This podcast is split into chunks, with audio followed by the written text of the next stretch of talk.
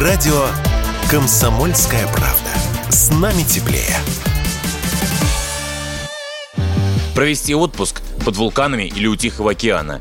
Пройтись вдоль него по знаменитому пляжу с черным вулканическим песком – или гулять по сопкам и удивляться. До родного дома 6 тысяч километров – гигантское расстояние, а ты все еще в России. Российские власти всерьез взялись за Дальний Восток. Туда уже летают самолеты из европейской части России с фиксированными ценами на билеты. Но все равно выходит дороговато, по сравнению с тем же Черным морем. Еще и лететь целый день. Знают это и чиновники. Глава Ростуризма Зарина Дагузова на Восточном экономическом форуме заявила, что в программе туристического кэшбэка покупатели билетов на Дальний Восток должны иметь особые условия. То есть не 20% от стоимости бронирования от государства получать, а 40, почти полцены. Сколько стоит отдохнуть на Камчатке, Сахалине или во Владивостоке сейчас, мы спросили директора турфирмы «Дельфин» Сергея Ромашкина.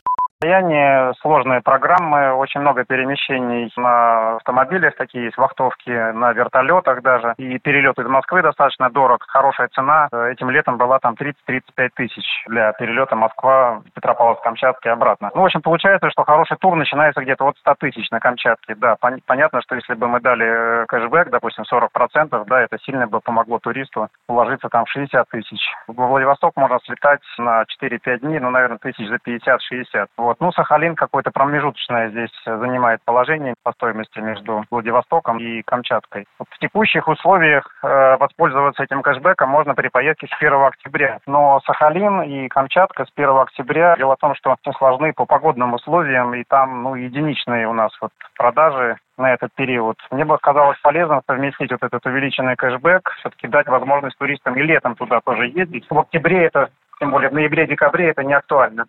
Очередные продажи туров с кэшбэком стартовали с 25 августа. Согласно условиям программы, надо купить путевки на числа позднее 1 октября. И тогда государство компенсирует вам 20% их стоимости.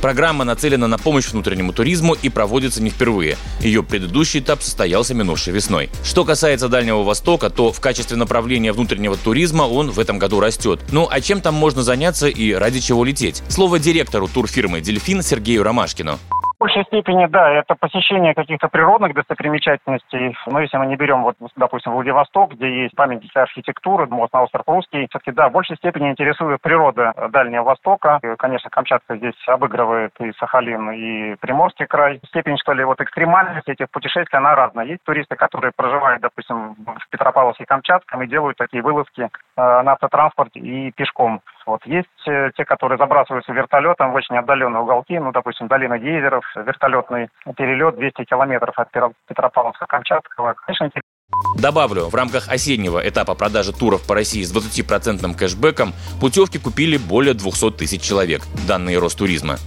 Василий Кондрашов, Радио КП.